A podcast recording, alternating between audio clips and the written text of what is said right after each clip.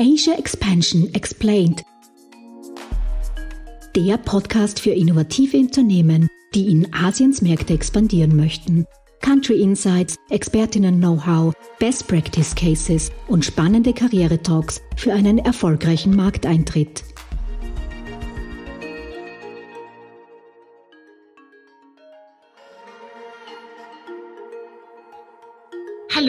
Herzlich willkommen zurück bei Asia Expansion Explained, der Podcast für österreichische Startups, die in asiatische Märkte internationalisieren möchten.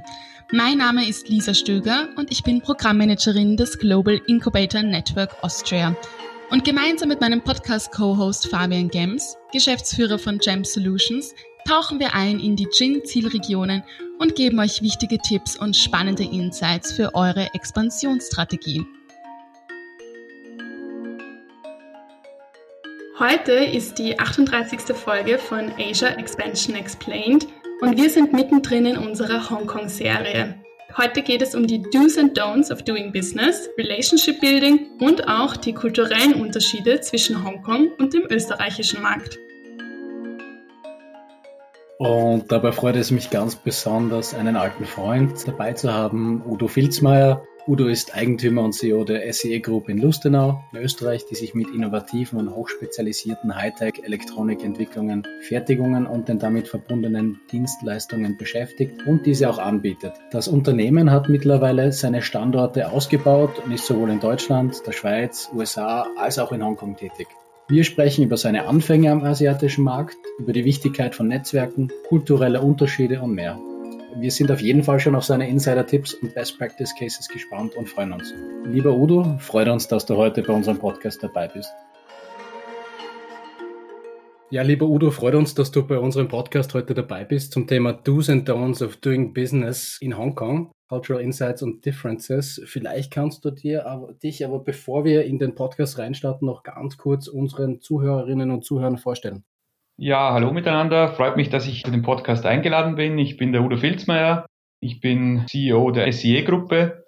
Bin seit in der Zwischenzeit 27 Jahren selbstständig. Äh, habe eine Elektronikfirma mit insgesamt 500 Mitarbeitern, verschiedensten Beteiligungen und äh, bin seit 99 äh, mit dem Office in Hongkong. Und es freut mich, dass ich euch ein bisschen was erzählen kann dazu. Ja, freut uns total. Also wir kennen uns ja auch schon, schon länger und äh, haben auch das eine oder andere Mal uns auch in Hongkong getroffen. Deswegen äh, super wichtig, dass wir so einen tollen Experten wie dich für diesen Podcast gewinnen konnten. Lisa, sollen wir gleich reinstarten in die Fragen? Starten wir rein. Also Udo mit 20, über 20 Jahren in Hongkong, da hat sich sicherlich einiges getan und hat sich auch Hongkong selbst verändert. Und wir wollen uns jetzt die Do's and Don'ts of Doing Business genauer anschauen. Also vielleicht gleich zu Beginn, was muss ich denn tatsächlich beachten, wenn ich als österreichisches Unternehmen nach Hongkong internationalisieren will? Was sind so da die ersten großen Unterschiede? Also, was man, glaube ich, grundsätzlich in Asien verstehen muss, sie sind extrem freundlich und im ersten Moment glaubt man immer, man hat das Geschäft schon gemacht, ja, weil sie eigentlich immer Ja, Ja und Ja sagen. Aber man muss lernen, ähm, zwischen den Zeilen zu lesen. Auch in Hongkong, sie sind sehr freundlich, sehr entgegenkommend.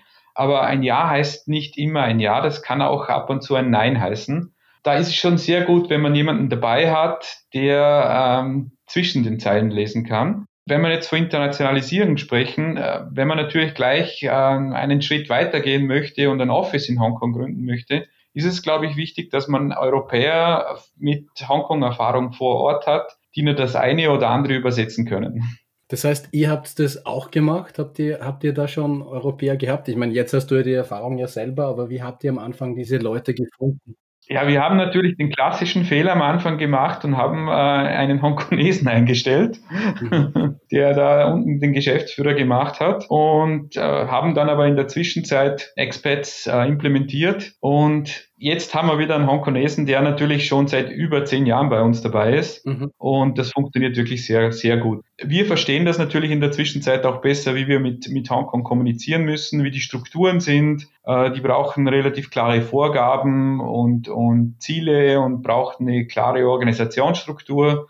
Mhm. Das ist ein bisschen anders als wie bei uns, wo man noch eher mit flachen Hierarchien und flachen Verantwortungen arbeitet. In Hongkong brauchen sie schon sehr klare Vorgaben, ja, wenn man jetzt vom Team und von einer Organisation spricht. Mhm. Wie ist denn das jetzt nochmal, weil du die Sprachbarriere schon angesprochen hast? Wie wichtig ist das? Ist, kann ich jetzt doch irgendwie alles dann auf Englisch kommunizieren oder brauche ich jemanden, der Kantonesisch spricht und kann vor Ort? Wir sind mit Englisch durchgekommen, ja.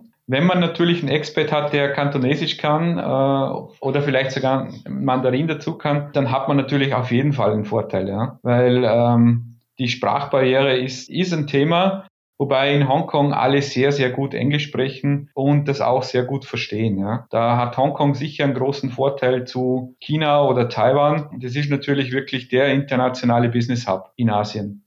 Was war eure erste Herangehensweise, dass ihr gesagt habt, okay, ich, ich gehe jetzt nicht direkt nach Festland China, wir machen das jetzt über Hongkong. Was war da so deine von der Geschäftsführung her die strategische Ausrichtung? Also nachdem wir ursprünglich am Anfang sehr viel in Asien eingekauft haben, war für uns ganz wichtig, dass wir sozusagen ein Free Trade Hub haben, wo wir in allen Ländern einkaufen können und das zentralisieren, also sozusagen als IPO verwenden können, International Purchasing Office und mhm. da war natürlich ganz klar Hongkong äh, am einfachsten, weil sie eine komplette Free Trade Zone sind. Das heißt, ob die Waren aus Taiwan, Korea, China oder wo, wo immer hergekommen sind, wir konnten das dann bündeln in Hongkong und, und wieder rausschicken. Da gibt es im Prinzip keine restriktiven Themen. Ja. Das, das mhm. funktioniert von dem her sehr, sehr gut. Also das war für euch eine, ein strategischer Hub, den ihr gesehen habt, okay, das funktioniert. Hat sich das geändert? Nein, das ist immer noch gleich für euch, nicht? Ja, wir verwenden immer noch Hongkong. Ja. Ähm, also das funktioniert super gut in Hongkong. Was man natürlich schon sehr stark spürt, ist der Einfluss äh, aus China jetzt in der in den letzten paar Jahren. Ja, der wird immer stärker, aber äh, Hongkong ist immer noch eine sehr sichere und, und sehr gut funktionierender Trade Hub für uns. Ja. Okay. Aber also und was waren denn so in den letzten 20 Jahren Dinge, die, wo du sagst, das hat, da hat sich viel getan, da ist da hat sich die Geschäftswelt in Hongkong extrem verändert, zum, wenn du jetzt auch den Vergleich mit Europa, Österreich dir anschaust? Also wenn man jetzt die letzten 25 Jahre anschaut, war Hongkong früher wirklich ein reiner Trade Hub. Ja? Und was sich jetzt natürlich in den letzten Jahren in Hongkong sehr gut entwickelt hat, ist das ganze Thema Startups. Ja? Es gibt extrem viel äh, Innovation auch in Hongkong. Da hat sich schon sehr viel verändert, was Technologie betrifft. Hongkong war früher eigentlich eher wirklich der verlängerte Produktionsarm für Europäer oder, oder Sourcing-Arm für Europäer oder Amerikaner. Aber in der Zwischenzeit gibt es sehr viele innovative Unternehmen auch in Hongkong. Das heißt, es gibt auch einen gewissen Wettbewerb, ja. Und es gibt sehr viele Startups und äh, die beschäftigen sich schon sehr stark mit neuen Technologien. Jetzt, wo du so lange schon in Hongkong aktiv bist, wie wichtig ist es aus deiner Sicht, dass man als Geschäftsführer, als CEO auch vor Ort ist? Also ich rede jetzt nicht davon wie in Festlandchina, wo ich auf deine Vase war oder Huaping. Wie wichtig ist es in, in Hongkong, dass du als, als Geschäftsführer vor Ort bist und auch möglichen Partnern und Geschäftspartnern Gesicht gibst? Aus meiner Sicht ist es wichtig, dass man einen guten Geschäftsführer vor Ort hat. Wenn man selber vor Ort ist, hat das natürlich immer einen Vorteil. Äh, das kann man natürlich dann auch nützen, weil ich sage jetzt einmal, the face to the client, das wird schon sehr geschätzt, wenn der CEO dann aus Europa kommt und man bekommt natürlich nochmal eine andere Attention. Aber was wichtig ist, wenn, wenn man jetzt einen Expert vor Ort hat oder einen lokalen Geschäftsführer vor Ort hat, dass er sich lokal gut vernetzt und da auf jeden Fall Kontakte pflegen ist auf jeden Fall ganz wichtig, ja. Speziell nicht nur in Hongkong, sondern allgemein in Asien, ja. Mhm. Ja, das war schon das richtige Stichwort. Kontakte pflegen, Relationship Building in Hongkong. Was sind denn hier die Do's and Don'ts? Also wie pflege ich Kontakte in Hongkong richtig und was darf ich auf gar keinen Fall machen? Ja, also es gibt natürlich Verhaltensregeln, unterschiedlichste. Da gibt es auch gute, gute Kurse dazu. Man darf auch den einen oder anderen Fehler machen als Europäer. Aber ich glaube, Relationship Building gibt es auf unterschiedlichen Ebenen. Das eine ist mit Expats, also das heißt mit Europäern, die in Hongkong arbeiten. Das ist ein sehr, sehr gutes Tool. Also es gibt unterschiedlichste Veranstaltungen, auch von, von der Außenhandelsstelle in Hongkong äh, von Österreich und auch von der Botschaft. Also da kann man nur jedem empfehlen, diese Meet and Greets aufzusuchen. Da bekommt man auf jeden Fall sensationelle Kontakte zu Top-Level-Managern, auch von sehr großen Unternehmen. Das kann einem sehr gut helfen mit lokalen Leuten und auch mit Managern, die haben das, die haben sich da in, in der Zwischenzeit assimiliert, ist natürlich ein großes Thema grundsätzlich in Asien ist ähm, Essen und Trinken gehen. Das ist ganz wichtig, ja, das, das gehört zu, zu der Tradition dazu. Gute Geschäfte macht man bei gutem Essen und meistens auch bei dem, sagen wir es jetzt ehrlicherweise, bei, auch bei sehr viel Alkohol. Das ist immer noch in der alten Tradition drinnen. Das gehört einfach dazu, ja. Mhm. Ja, Fabian, da hast du ja auch äh, schon äh, berichtet von deiner Erfahrung noch damals bei der Außenwirtschaft Austria in Südchina. Also das Essen gehen ist auf jeden Fall ein wichtiges Thema. Ja, hundertprozentig. Und auch, dass man neuen Dingen aufgeschlossen ist. Ich kann mich noch erinnern an einen Besuch von dem alten Präsidenten Fischer. Da war ich zehn Tage oder so in China. Da wurden ihm natürlich die ganzen Delikatessen von dieser Region vorgezogen. Und da sieht man, was er für ein Staatsmann war und wo sich jeder, glaube ich, ein Schippchen abschneiden kann, wenn man da so eine Riesenschnecke vor sich hingelegt, Riesenseeschnecke vor sich hingestellt bekommt und man trotzdem die, die Gütlichkeit hat, dass man das Ganze in einem, ja, mal probiert, sich anschaut, fragt, fragt, woher das kommt, etc. etc. Ich glaube, da kann, da kann man sehr viel lernen. Und äh, man kann auf keinen Fall, ja, man darf Fehler machen, aber man darf halt, man muss halt immer sagen, okay, das Essen ist halt ein zentraler Bestandteil und wenn man wirklich Geschäfte machen will, dann muss man das halt auch akzeptieren, dass man auch einmal was vorgesetzt bekommt, was einem nicht so schmeckt. Ich kann mich erinnern an eine äh, Baby-Schildkrötensuppe, die ich in äh, einer Nachbarstadt, äh, der Stadt von Guangzhou, serviert bekommen habe, die jetzt nicht mein, mein Favorite war, aber ja, man, man kämpft sich halt durch, oder Udo? Ist dir sicherlich auch schon passiert, das eine oder andere Mal. Ja, wir waren 96 in Westchina mit Hongkonesen. Da, hat, da waren wir in einem Restaurant, da gab's, das hieß der 100-jährige Top sozusagen. Und das war dann auch sehr herausfordernd. Ja. Da haben uns die Chinesen also die Taiwanesen und die Hongkonesen haben uns dann gesagt, ja, ähm, sie versuchen ein bisschen was zu essen, aber das ist einfach so scharf. Da ist ein, in, in, der Mitte vom Tisch ein Topf und der wird nur nachgefüllt, ja. Und da kommt halt einfach ganz scharfe Soße rein und da werden so Innereien getun, also sehr unüblich für uns, sage ich jetzt einmal. Wir haben halt ein bisschen probiert und den Schein gewahrt, ja. Und das verstehen dann die Asiaten auch, dass wir dann sagen, ja, wir haben ein bisschen einen empfindlichen Magen und aber gerne probieren wir und danke für die Einladung. Also man muss sehr zuvorkommend sein, ja, und so gut wie möglich alles schätzen, ja. Absolut. Das ist, glaube ich, ganz ganz ein, ein wichtiges Thema. Ähm, Essen, wie gesagt, ist wichtig und äh, mit Alkohol abtöten ist halt, das gehört halt dann auch dazu, ja. Ja, wenn wir da noch ein bisschen bleiben bei diesen Traditionen und vielleicht auch bei der Etikette, also kannst du uns dann noch ein paar Tipps geben, wie man sich dann am besten jetzt bei einem Geschäftsessen ähm, verhält oder wann fange ich dann an, wirklich über vielleicht jetzt mal auch heiklere Themen an zu verhandeln und zu sprechen? Mache ich das eher zu Beginn oder ganz am Ende erst, wenn dann schon Alkohol fließt? Also was sind da deine Tipps?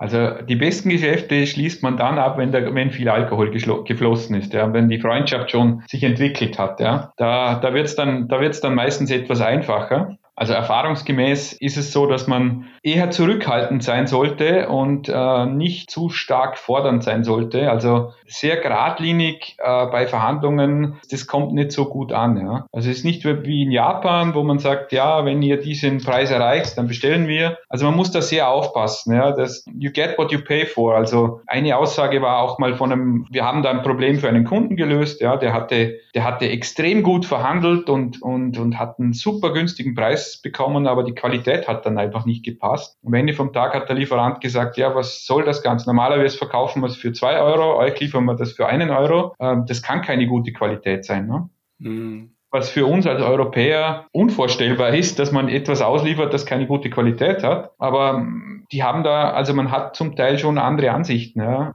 Und da muss man schon genau reinhorchen. Und der Preis ist nicht immer alles, das ist wie bei uns. Hundertprozentig. Do's and Don'ts, ja. Ähm, also wenn wir jetzt nochmal auf das Essen zurückkommen, ja. Es gibt halt gewisse Sachen, die, die für uns eher schwierig sind, ja. Also wenn man gut isst, dann zeigt man das auch. Und das zeigen die Asiaten etwas anders als wie die Europäer, ja. Die Suppe wird geschlürft, ähm, man darf auch mal rülpsen, das, ist, das sind, sind alles Anzeichen, dass das Essen gut schmeckt. Mhm. Ähm, da muss man sich schon ein bisschen dran gewöhnen. Ja. Genau. Gebeine werden neben den, den Teller gespuckt von, von verschiedensten Utensilien, nicht? Gebe ich dir voll und ganz recht. Das ist sicherlich für die, die zum ersten Mal dann in diese Gefilde kommen, eine Geschichte, auf die man sich schon mental ein bisschen vorbereiten kann. Einfach, dass man offen ist für Neues und dass das eine andere Art ist, wie man zeigt, dass einem etwas schmeckt. Genau, der Geräuschpegel ist ein bisschen größer. Ja.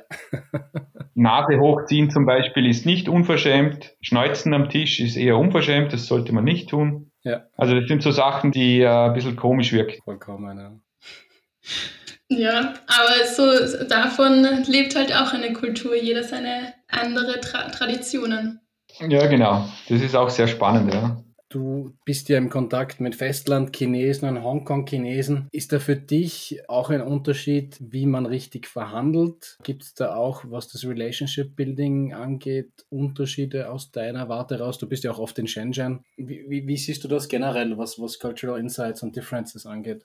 Also ich würde jetzt mit den Vertrauensebenen anfangen, ja. Also ich mache lieber Geschäfte mit Hongkonesen und Taiwanesen, weil einfach speziell jetzt zum Beispiel in Hongkong einfach dieser britische Ansatz äh, noch viel, viel stärker da ist als wie in China. China hat sich doch auch etwas verändert, ja. Das war vor 20 Jahren noch viel schlimmer, hat sich aber doch ähm, um einiges verbessert. Also bei den Chinesen geht es schon sehr, sehr stark um das Geld verdienen und das schnelle Geld. In Hongkong ist es schon noch langfristigeres Denken und mehr ein Partnerdenken. Ja, das ist schon ein großer, also für mich ist da noch ein großer Unterschied. Also als Beispiel, wir waren in China unterwegs, haben uns mehrere Unternehmen angeschaut als Zulieferer und waren zweimal bei derselben Firma mit einem, mit einem anderen Firmenschild drauf. Ne?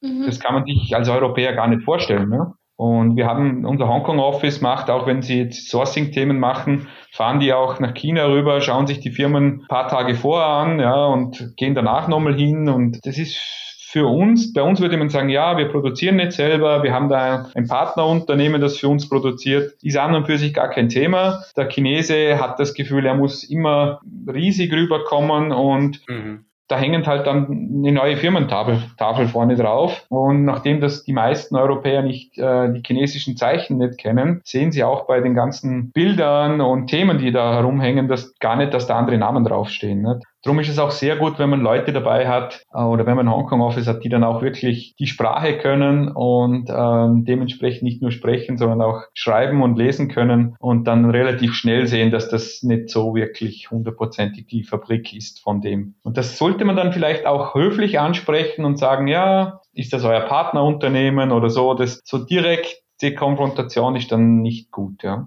Also diese Geschichte hatten wir sehr oft auch, wo ich in Guangzhou war. Ähm, diese Geschichte mit den verschiedenen Schildern, beziehungsweise dass dann, wie immer gesagt haben, lasst euch mal die Company Registration schicken, dann schauen wir uns die an und dann kann man drauf, dass das äh, nur ein Händler ist zum Beispiel. Das sieht man ja aufgrund der Company Registration. Also all diese Dinge, die ihr natürlich durch euer Hongkong-Team machen könnt, unglaublich wichtig, ähm, weil da kann man sich relativ schnell die Finger verbrennen. Okay, vielleicht geht es dann nur in ein paar tausend Euro, aber wir hatten einen Fall, da waren das dann 500.000 Kleinmotoren für ein österreichisches Startup, das sehr gut finanziell dargestanden ist, aber die können sich das halt auch nicht so leicht leisten. Nicht? Und Udo, weil du jetzt gerade gemeint hast, direkte Konfrontation eher vermeiden. Also auch hier ist wieder dieses zwischen den Zeilen lesen. Also das ist auf jeden Fall etwas, was ich jetzt da aus dem Gespräch mit dir auch mitgenommen habe, dass es darauf sehr ankommt. Ja, man kann das schon ansprechen, aber wie gesagt, äh, immer sehr höflich und etwas kryptisch. Ja, das ist halt, das ist halt so. Die verstehen das dann schon, ja. Mhm. Ähm, man muss halt auch wirklich zwischen den Zeilen lesen lernen. Ich sage jetzt einmal, wenn man jemanden hat, der langfristig eine Erfahrung hat, der, der hört das dann schon raus, ja grundsätzlich die Hausaufgaben muss man auf jeden Fall machen, also Company Registration, Passport Copies und was auch immer. Ja, das, das sind eigentlich so die Standardthemen, um, um Firmen zu prüfen, Partner zu prüfen.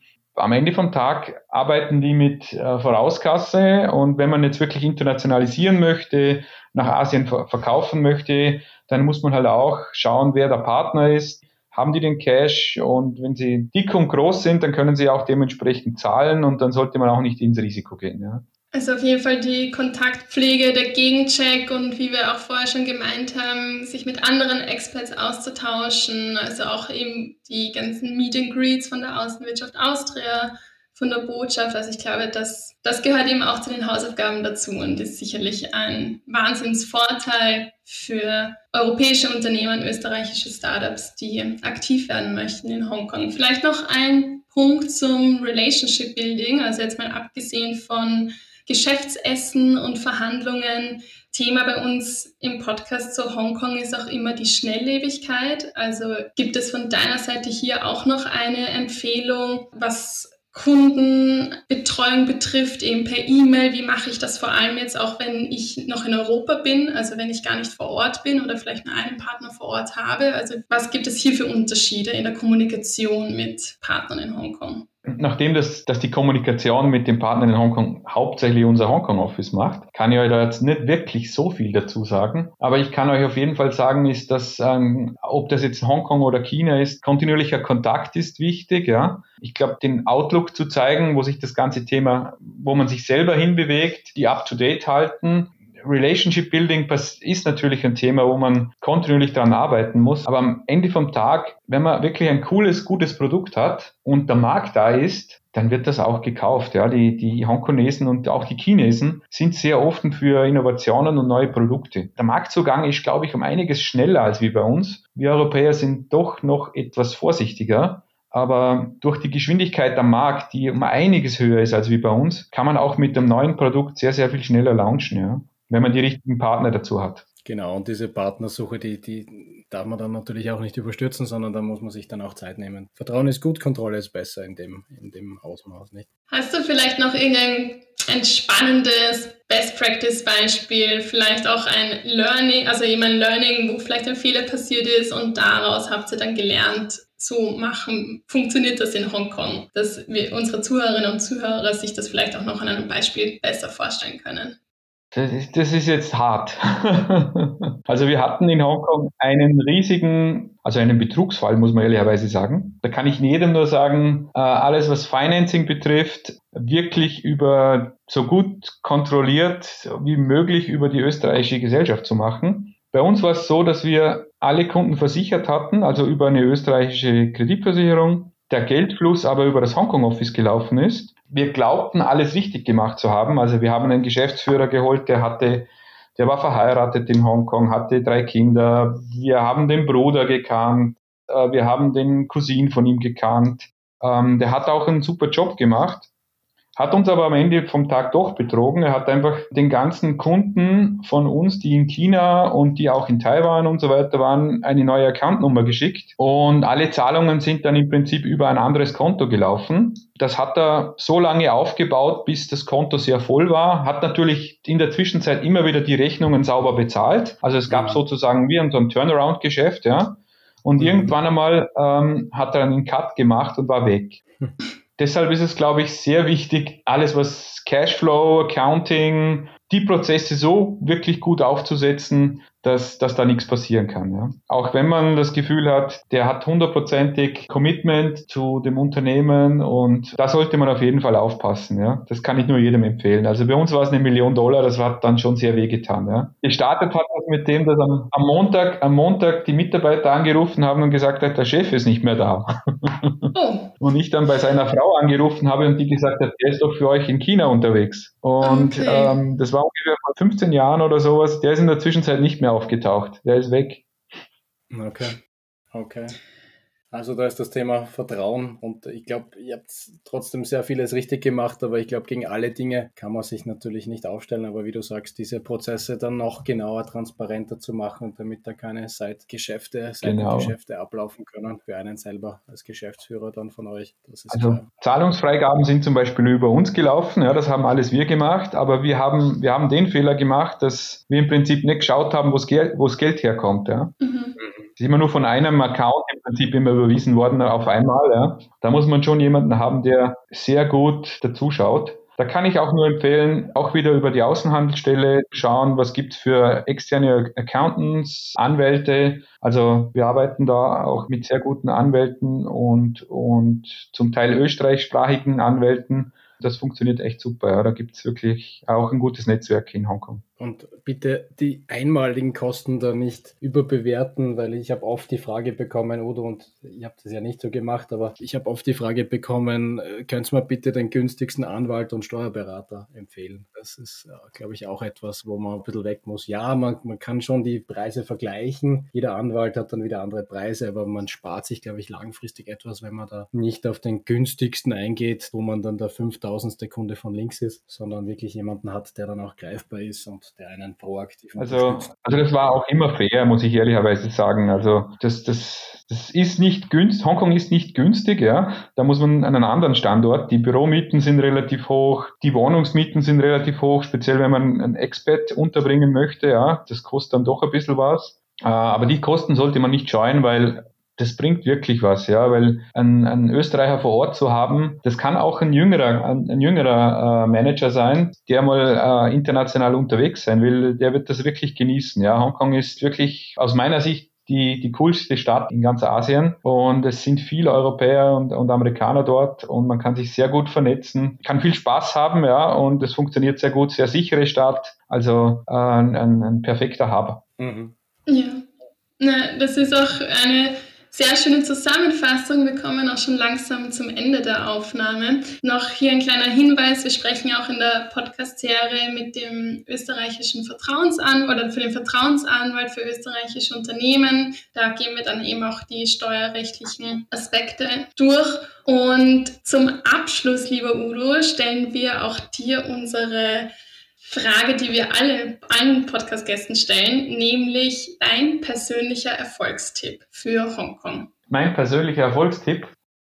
Vollgras drauf und schauen, dass man, wenn man wirklich ein gutes Produkt hat, die richtigen Partner hat und wenn man Spaß hat mit den Leuten in Hongkong und sehr engagiert ist, dann kann man, kann man wirklich sehr, sehr erfolgreich sein in Hongkong. Ja. Super. Danke dir, Udo, für deine Zeit, für deine 25 plus Jahre Asien-Erfahrung, die du da mit uns geteilt hast. Und liebe Grüße ins Ländle. Liebe Zuhörerinnen und Zuhörer, wir sind schon wieder am Ende unserer heutigen Folge angelangt. Wir freuen uns, wenn ihr auch nächste Woche wieder mit dabei seid bei Asia Expansion Explained.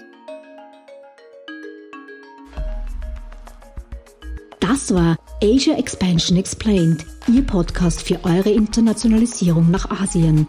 Ihr habt Fragen, Anregungen, Wünsche? Dann schreibt uns unter podcast.gin-austria.com. Weitere Infos zu den Startup Services von Global Incubator Network Austria findet ihr auf gin-austria.com. Ready for the next steps? Go big, go global, go Asia. Dieser Podcast ist eine Kooperation zwischen Jam Solutions und dem Global Incubator Network Austria, ein Förderungsprogramm des Austria Wirtschaftsservice und der österreichischen Forschungsförderungsgesellschaft.